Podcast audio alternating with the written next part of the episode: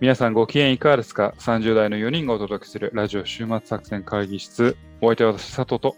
ババとたまとアッキーです。よろしくおよ願ろいししくお願ますいし。おます。願いします。えーこの番組はですね、映画や漫画などの娯楽からスポーツや様々なイベントまで、こんなんやってみたけど、どうですかというのを提案する番組でございます。。はい、ありがとうございまありがとうございます。この前ね、あの、こあの解雇中の話で懐かしのゲームを話してたと思うんですす。けど、はいはいはい。最近、任天堂スイッチをつけたときに、あの、任天堂64もアーカイブで全然今できるようになってるんだはいはいいないでってすいうねのがありましてね、はいはい。 64といえば、佐藤さんにお話をお任せします。なんか めっちゃやつけやけど、まあそうですね、64いいですね。僕結構64がっつりやってたんで、まああの解雇中の話で、ね、あのゴールデンアイの話しましたけど、まあゴールデンアイ以外にもカスタムロボとか結構やってましたし、4人でできる対戦ゲームっていうのはバックボーンバーマンとか、 うあん。のスターフォックスとか、スターフォックス64とか、そういうの結構ハマってましたね、僕は。あスターフォックスいいですね。あの、スターフォックス。うん、僕もなんかすげえやり込んでました。あの、勲章システムとかね、なんかちょっと熱いシステム結構多かったですよね。熱かった、そうん。で、なんかあのー僕、スターフォックス64での思い出と言ったら、あのーいっちゃんも最初に、あの、なんかその、その普通のルートで、ベノムっていう一番最終ボスのいるところまで行くと、偽物のボスが出てくるんですよね。う。うんうんうんん。やけど、あの、い一番難しいルートを通って、その最終のベノムっていうところまで行くと、あの、そこで初めて本当のボスに会えるっていうののがあって、で、その、そのベノムに行く一番難しいルートの最後に、なんやったかな、エリア68かなんかそういう風うな、ん結構難しいステージがあって、もう本当にもうあの、当時僕中、小学校か中学校かぐらいだったんですけど、そのプレイングスキルではもうギリギリクリアできるぐらいの、それぐらいの難易度だったんですよね。で、そこを突破して、そのいわゆるその裏ベノムっていう、まあ、一本当のだからそのボスが出てくるステージにたどり着いた時はもう本当に感動しましたね。それが今の外科の技術につながってるんやもん な。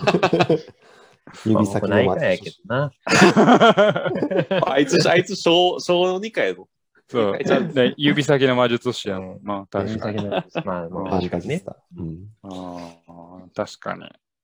スターフォックスで良かったのは、あれやね、あの、ルート分岐が可視化されてるっていうのが結構俺、あのあの当時は、あの、うん。結構新鮮やった。ああ、確かにね、うんあの、簡単やったらこっちで難しかったらこっちみたいな。そうそうっていうのがねう、んそう、ああなたが進んでるのは今こっちですよっていう、あこうんこういう隠しステージというか、こういうルートもあるんだっていうのが、うん。あの、全体のね、ステージ分岐が見えるっていうのが、へーっていうのがありましたね。うん、うんうん。なんか時々ね、その、ステージ分岐でない分岐があったりとかね。そうそうそうそう、隠しステージみたいなね。うん、うん、うん。うん。いや、やばいな。これはまた解雇中ゲームの話になる可能性がありますけど、 あのね、ツイッターでも反応いただいたりしてたんですけど、まあ、もし解雇中的な話をすれば、みんなこんな話したいっていうのはありますか今後。ゲームじゃなくてってことゲーム以か外で。はい。おあーあ、漫画とかさ、漫画かな。割と新しい漫画はここで紹介したりうんしてうん。ますけど、昔の名作を改めて読んでみたみたいな。うん。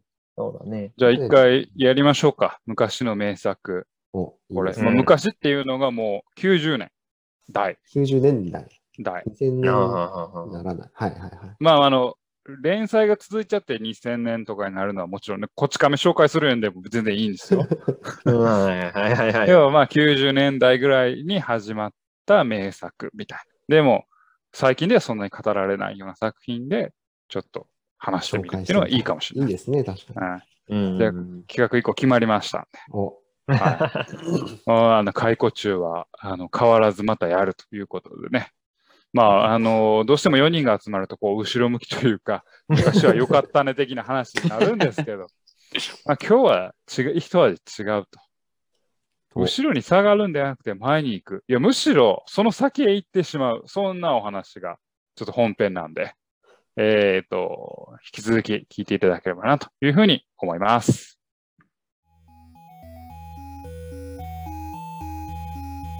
さあ、というわけでね、今日も会議を始めようと思います。今日のテーマは何でしょうかはい、今日は異世界転生ものを紹介したい。おおー。はーいようございます。流行異り世界のジャンル、流行りですね、本当に異世界転生ものは。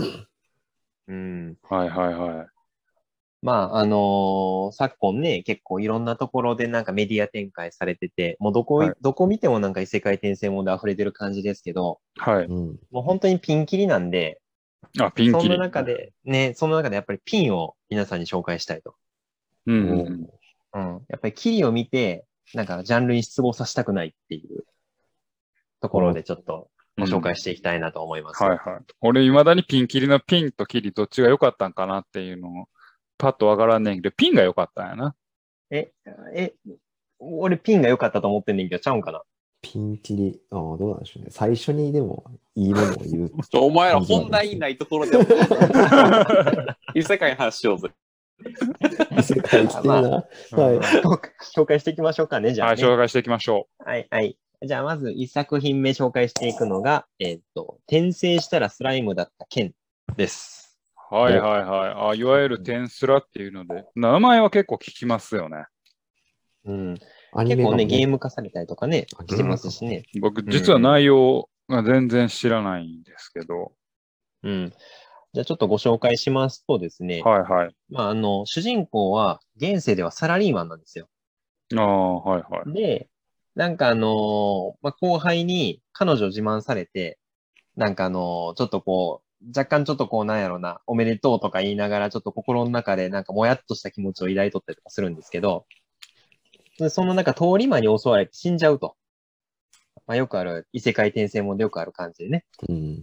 うん。で、そしたら、まあ、いわゆるその RPG の世界に転生しちゃったっていう、まあまあ、本当にベーシックな異世界転生ものなんですけど、ただ、はいはい転生した先がスライムだったよっていう、うんう。うんスライムになっちゃうわけない。スライムになっちゃうと。うんもう本当に目も見えないし、あの、体の形も全然違うしっていう風な状態になっちゃって、まあ、どうしようっていう話なんですけど、うんただまあ、あの、一個だけやっぱりチート級の能力を持ってて、うん。まあ、それがまあ、あの、スパコン並みの解析能力を持つスキルっていうのがあって、はいはいはい。もう何でも解析できる。っていう、スライムまだあそう。いうスライムなのに。うんうん。で、そのチート能力で、まあ、いいろいろと、まあ、無双しまくって、やっていくっていうふうな、そういう話ですね。はいはい。うんうん。で、まあ、何がこれ面白いんかっていうと、まずまあ、あの、結構これね、ちょっと昔の話なんですよ。転生したらスライムだった剣っていうのが。はいはい。あのーどれぐらい昔かなあのー連載開始が、えーっと、もうそれこそその何でしょう、本当に小説家になろうっていう小説投稿サイトにもともと連載されとったんですけど、ああ、いわゆるナロー系って言われてるやつうでん、すね。そうそうそう。あのーそれに連載開始されたんが2013年。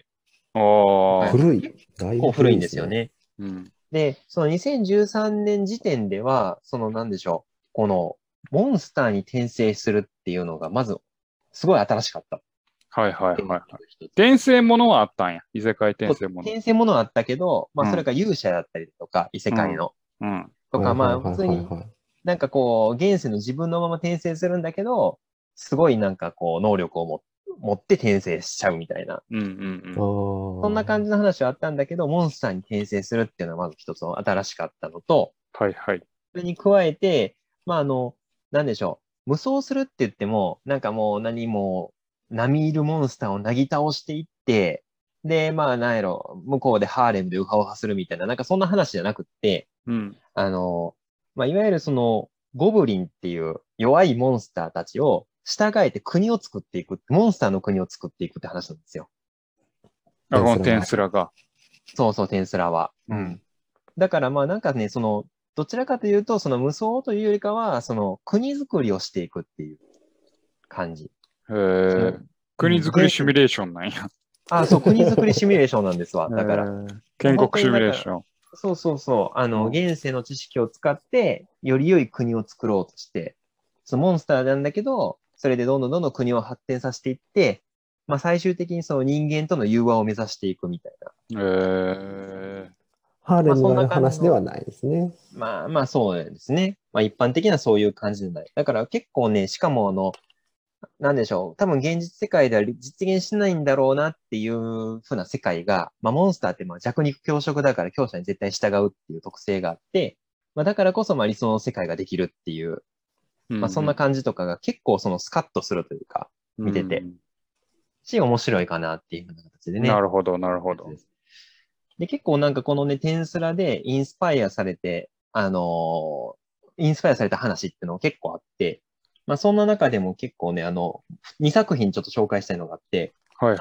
あの、魔王様リトライっていう作品と、魔王様リトライ。はい。うん、っていう作品と、あと、月が導く異世界道中っていう作品も、この2つが結構テンスラに結構インスパイ通アされた通ずるものがあるんや。はい。通じるものがあるんですけど、まあ、この、だからそのテンスラ系で言うたら、この3作品っていうのがはいは結い。構僕的にはおすすめかなと。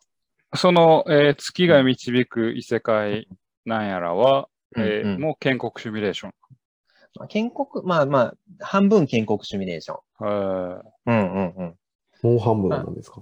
もう半分は、なんかこう、まあ、この月が導導く異世界道中は、あのーなんですかね。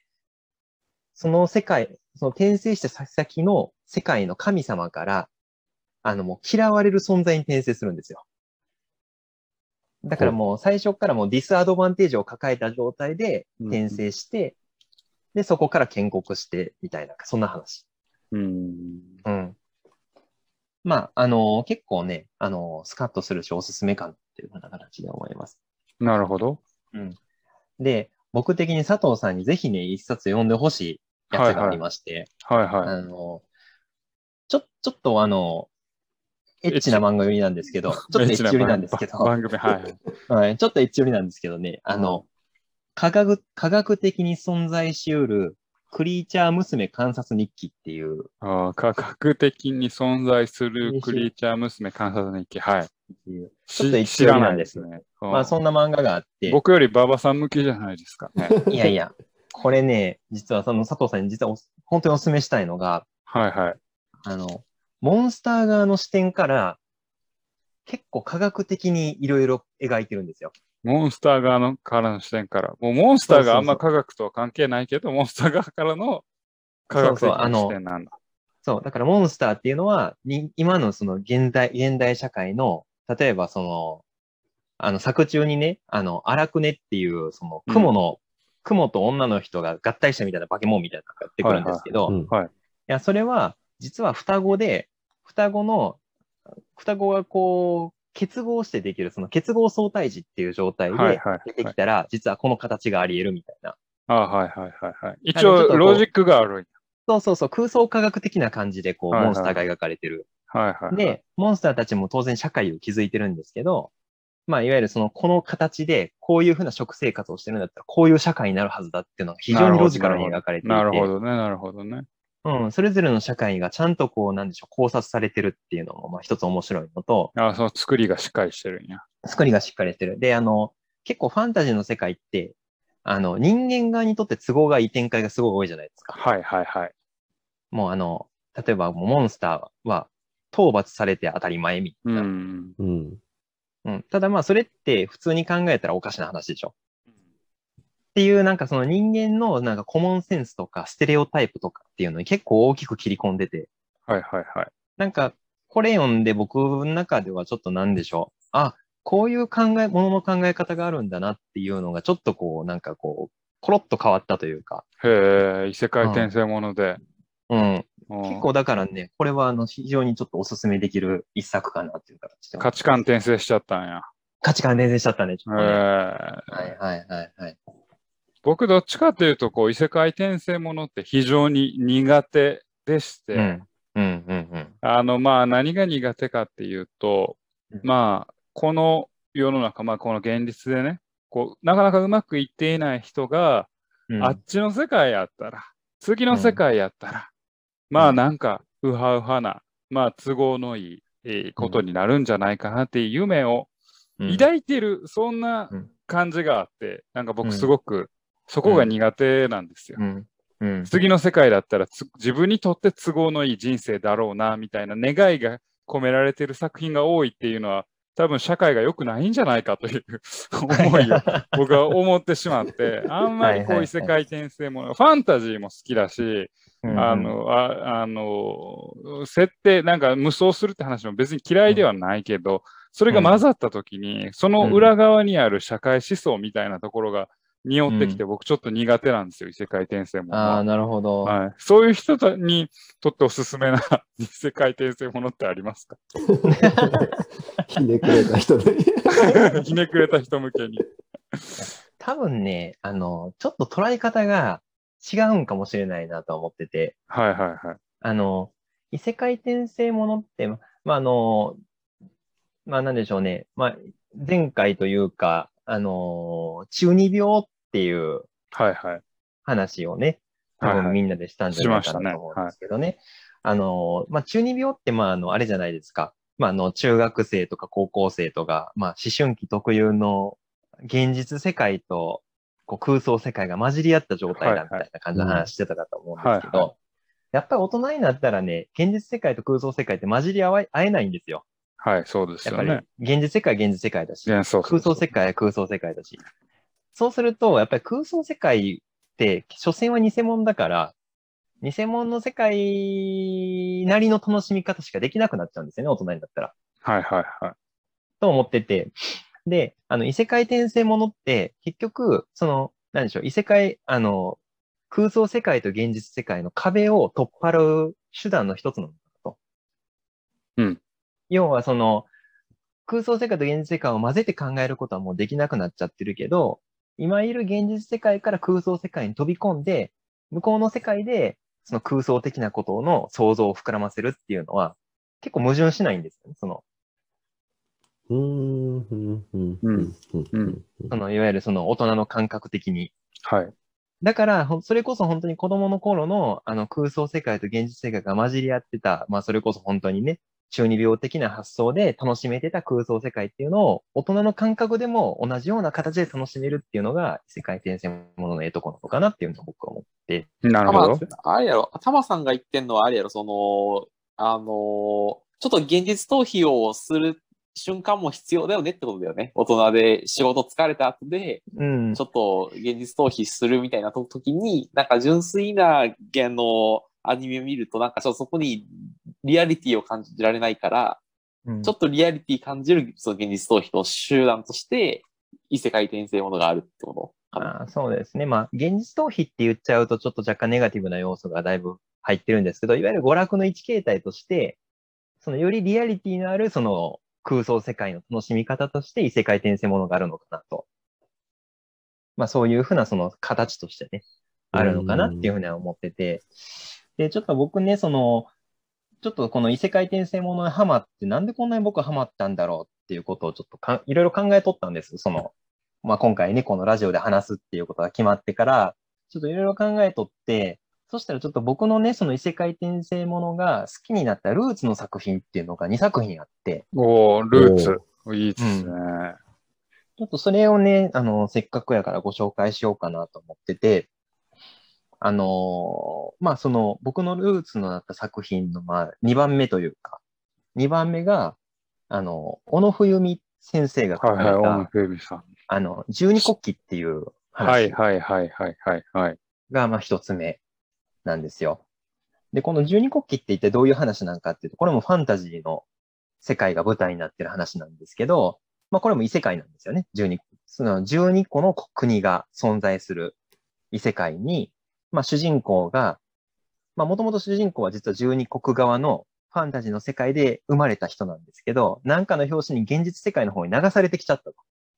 うんで、それが、まあ、あの、まあ、す長さできちゃってこっちの現実世界で大きくなったんだけど、なんかの表紙にまた戻るチャンスというか、戻ることになってしまって、で、そこの世界でどういうふうに生き抜いていくのかみたいな形のね、描いた作品なんですけれども、まあ、あのまあ、これもまあ言うてまえば、一種の異世界転生みたいなもんじゃないですか。うん。まあ、現実世界から異世界に飛び込むと。はいはい。いうふうなところなので。そんな感じまあ、それが一つなのと、で、あと、まああの、僕の本当の、その、なんでしょう、あの、異世界転生ものが好きになったルーツが、あの、ミハイル・エンデっていう人が書いた、あの、果てしない物語っていう作品。はいはいあの、知らないでむしすろね、それは全く。もしかしたら、あの、皆さん、あの、ネバーエンディングストーリーっていう名前はいはいはいそれは知ってる、はいそはいはれいはかも知しってれる。ない。あの、これ映画でネバーエンディングストーリーっていうので映画化されたから、多分そっちの方が有名になって皆さん知ってはるんじゃないかなと思うんですけど、あの、実は映画のネバーエンディングストーリーと、その原作となった果てしない物語って、結構物語としては別物なので、うんうんあのできればその本の方で皆さん読んでいただきたいなと思うんですけどね。でこの果てしない物語ってこれどんな本なのかっていうと、もうあの、も物語の前にちょっと本から入るんですけど、この本が想定がね、ものすごいあの赤いこう布で、ちゃんときちっと想定されたハードカバーでうん本で、で、紙も一枚一枚結構上質な紙が使われてて、で、しかもそのインクが2色刷りなんですよ。うんへーで、あの珍、しいうん。で、しかも、あの、昔ながらの印刷技術で、こう、印刷されてるんで、あの、本を開けた瞬間、インクの匂いがふわっとこう、香ってくるような、はいはいはい。そんな感じの本なんですよね。で、あの、これ、あの、話の流れと、中、流れというか、中身としてはどんな話なのかっていうと、まあ、あの、いじめられっ子の主人公がいて、あの、少年なんですけど、小学生ぐらいのね、少年なんですけれども、まあ、その、いじめられっ子の少年が、ふとした時に、まあ、あの、果てしない物語っていう本を手に入れるんです。で、その本を手に入れて、その本を開けるとですね、その中にファンタジー園っていう世界が描かれていて、実際にそこの中に飛び込んで入っていけると。うんでうん、まあ、そこで、まああのその旅を通じてですね、まあ、そこの世界に入り込んで、そのファンタジー園を救う旅に出るとうんいう話が前半の第1部の話。で、第2部の、それまあ、それでなんとか主人公は、そのファンタジー園の世界を救えるんですけど、だんだん、そのファンタジー園で活躍してる自分が本当の自分だっていう風な感じの錯覚に陥ってくるんですよね。そうこうしてると、本当にあった自分っていうのをどんどんどんどん忘れていってしまって、本に同化していってしまってる自分に気づくんです。で、最後、最終的にその本から、その少年は逃げようとするんです。で、最終的になんとかこう本から脱出できて、で、まあ現実世界に戻ってくるって話が第二部の話。で、まあそれがね、まああのすごいこう、なんでしょう。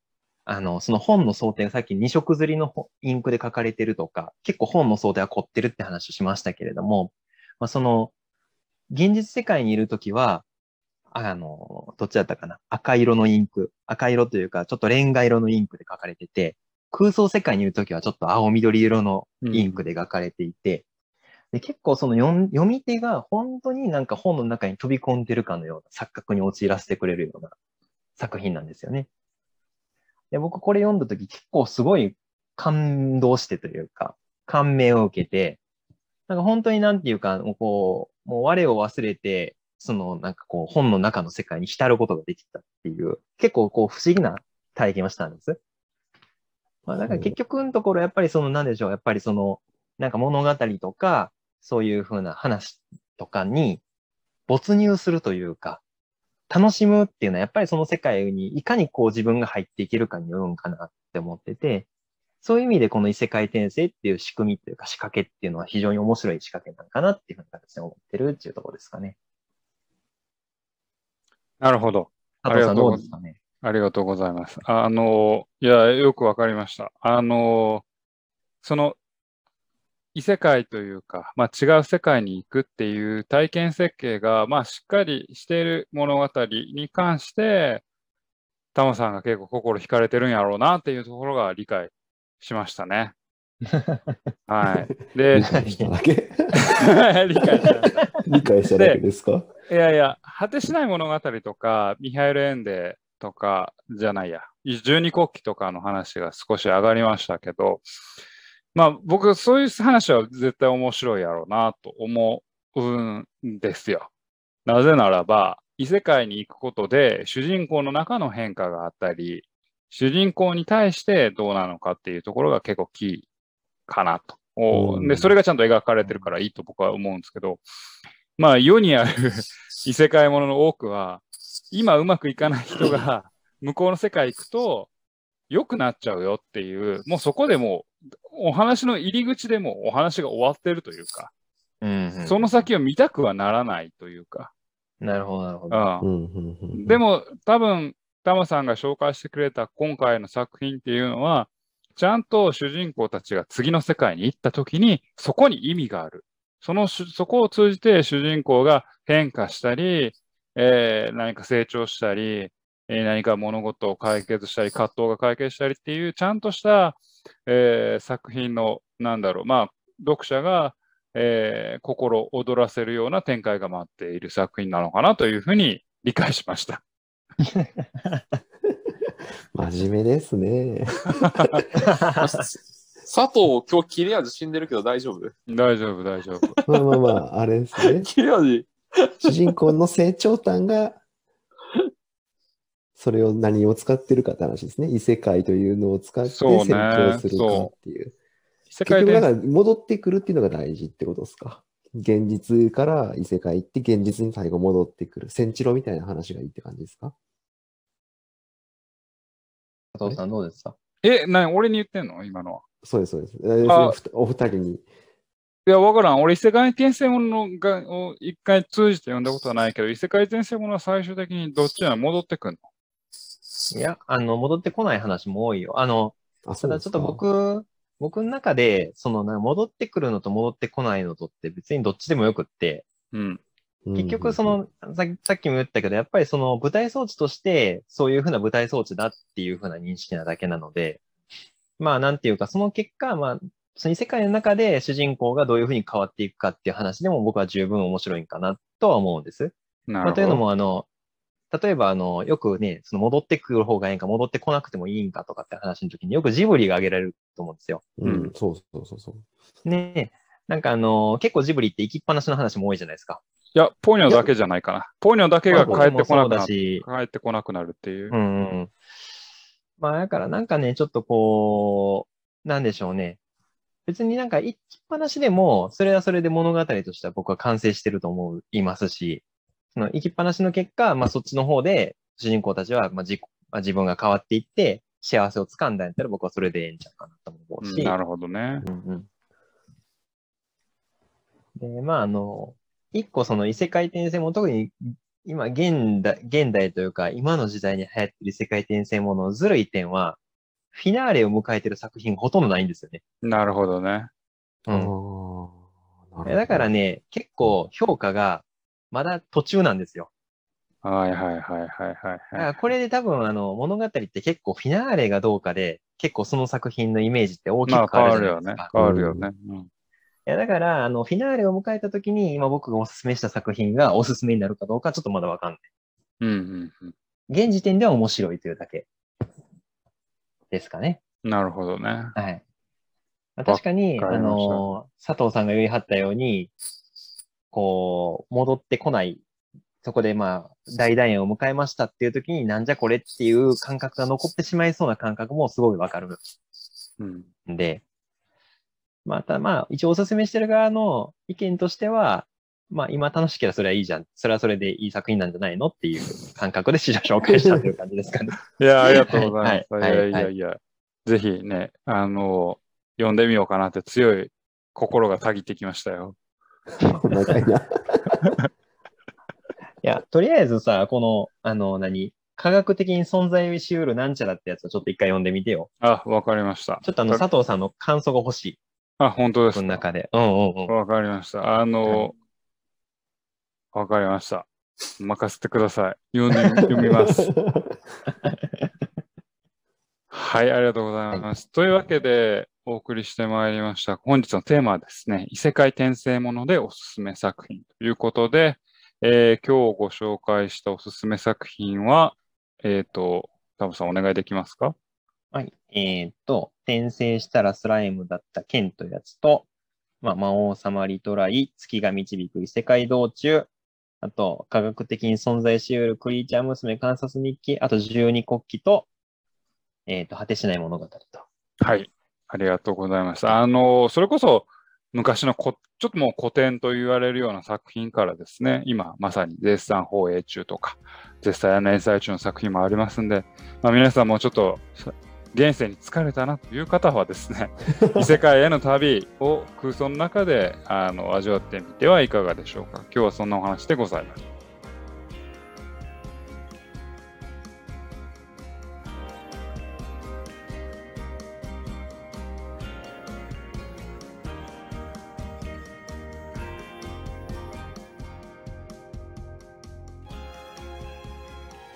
週末作戦会議室ではお便りをお待ちしております。お便りやポッドキャストのメモ欄に記載されたリンクよりアクセスいただき、注目作戦会議室ホームページ、メールフォームよりお願いします。またツイッターもやっています。週末作戦会議室でぜひ検索ください。お便りはツイッターにいただいても結構でございます。いやありがとうございます。というわけでね、異世界転生の話をしてまいりましたけれども、じゃあ、異世界転生したらどうするか考えましょうか。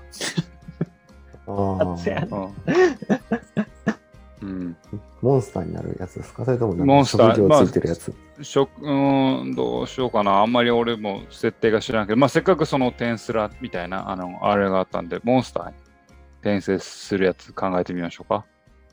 ああ、うん、ゴブリンよりは多くがいいですね。 なんでなん、それは。女戦士を襲いたいですよね。やっぱりね 本能で中立やな、お 前。くあ殺せってやつ。下ネタ下ネタばっかりな。 うん、何ですかじゃあ、何かあります、なんやろな。あんまイメージ、俺は言い出してあんまようイメージが湧いてんっていう。ドラクエのモンスターとかやったら何かありますあ、ドラクエのモンスターいいんじゃないうん、ほやっやったたら何になりたいとか。あ、ゴーレムっぽいですね。心も誰がやないけど筋肉は持っ てる。あ、俺俺あキラーマシンの方がええわ。うん、そうね、ドラクエのモンスターな。うん転生するなら、あ、あの、俺、踊る人形みたいな、こんなやつおるやん。パペットマン、パペットマンがね、こんなやつ、あれ好きやん。泥人形、ドロドロ人間。うん。仲間にもなるやつですね。中にもなれて。そうね。た、たまさんは何に転生したいですかいやー、なんやろうなけどあんまり弱いモンスターには転生したないなうん。なんかさ、その異世界転生って大体そのなんか、なんとかのスキルをもらえるじゃないなんかの特殊なスキルを。ううんん。うんううんん。それをもしその、例えばよ、その、まあ、ある日交通事故で死にましたと。うんで、うんふと目が覚めたら、その女神様が前におってやな、何でも一個スキルをああげようと。特殊能力的言われたならやつですね。何はいを選ぶの皆さんはいやっは。ぱ、あ馬場さんはあれでですよね。壁、壁作る能力ですよね。俺は壁作る能力やけど。絶しょぼいな対その話今言おうと思ってたわ。そう 絶対そう言われるやろうなっうんて言わ言われるのになんでぶっ込んだんやろうなって いや、皆さんはどういうやつを休んだかなと思って。女神様に何でもええよと。なんでもいいよ。これから異世界に転生されて、で、まあ、いろんなモンスターと戦ったりして、だからもしかしたらその魔王を倒して、世界を救わないといけないかもしれないと。で、一つだけチート能力を上げようと言われたときに、さて何を選ぶか。はい。タモさんからかな、でしょうねえーっとね、僕はもうちょっと何、答えチックなこと言うてもいいですか答えがあるんスや。タンスか。あるんですか、これ。答え、こ正れ解がある答えやと思う。答えやと思うんですけど、うんあの、情報もあの、こその世界の知識が全部得れる能力。図書館的な能力。う、もはが多分一番強いんじゃないかなと僕は思うんですけど。う、なるほどどうです。かねでも戦闘力がないよ。いや、結局だけど情報あったら戦闘力になるんじゃないかでもトグロみたいな相手来て さ、な。もうもう圧倒的なパワーで圧圧倒される倒的なパワー。 あ。わざわざもあるね。わざわざ技なんてもう小細工やで。あ、じゃあ情報のたまたま死亡する と。トグロにやられると。トグロにやられてトグロが現れたら即死ぬって。い即死です 佐 藤ね。佐藤さんどうしますかじゃあ。や、僕はあの、あの僕はあの、ハンターハンターのノブの能力がいつも好きですね。ノノブノノブブ扉開け、えそうそう そう、あいや別の、にマンション、4次元マンショ ン。あれいいよね。俺、あれいつもせっ欲しい。かくあれですか、異世界に行っても個室にこもるってこと個です室かにこもる。 そうそうそう戦えよ。戦わないんですかそうそうそう。あの能力めっちゃ好き。うん、ラッキーは。僕、そういう冒険とか考えずに、パッと思いついたのは、何でも美味しく食べれる能力かなと思いました。ああ、なな あーなんるほどかねサバイバル的には非常にいいよね。ああ、いいな、それな、おー確かに。美うん食こ家みも、たいな。うんこもカレーになるもんな。汚いね。汚いわ、本当に。 大事ですよね、でも。うん、なんかでも、確グルメ漫画多くないですか今。あ、ファあ異世界グルメ漫画やろじゃないけど、なんか、うん。え、何でしたっけダンジョン飯とか、はいはいはい。空挺ドラゴンズとか。うんあ空挺ドラゴンズはそうね。いやけど空挺ドラゴンズは、まあ異世界だけど、あの異世界転生ではないかそうそう。異世界転生ではないんですけど、そういう、ら。うん、なんかね、ドラゴンの肉食ってみたけど。あーみたいなじゃあ一回、うん空挺ドラゴンズの話しようかなと思ったんやけど、面白いんだけど、ちょっと物足りない漫画シリーズの中の一つ よ、俺。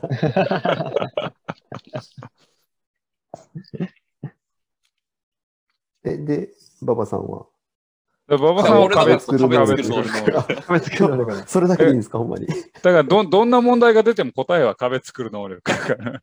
あー人と能力問題においては人との壁を作る能力ってことそですうね。そうおー現実世界でもありえそうやで、それ。 めっちゃ言うやん。 結婚したのに、 結婚したばっかりやのに、壁作ってたらダメですよ。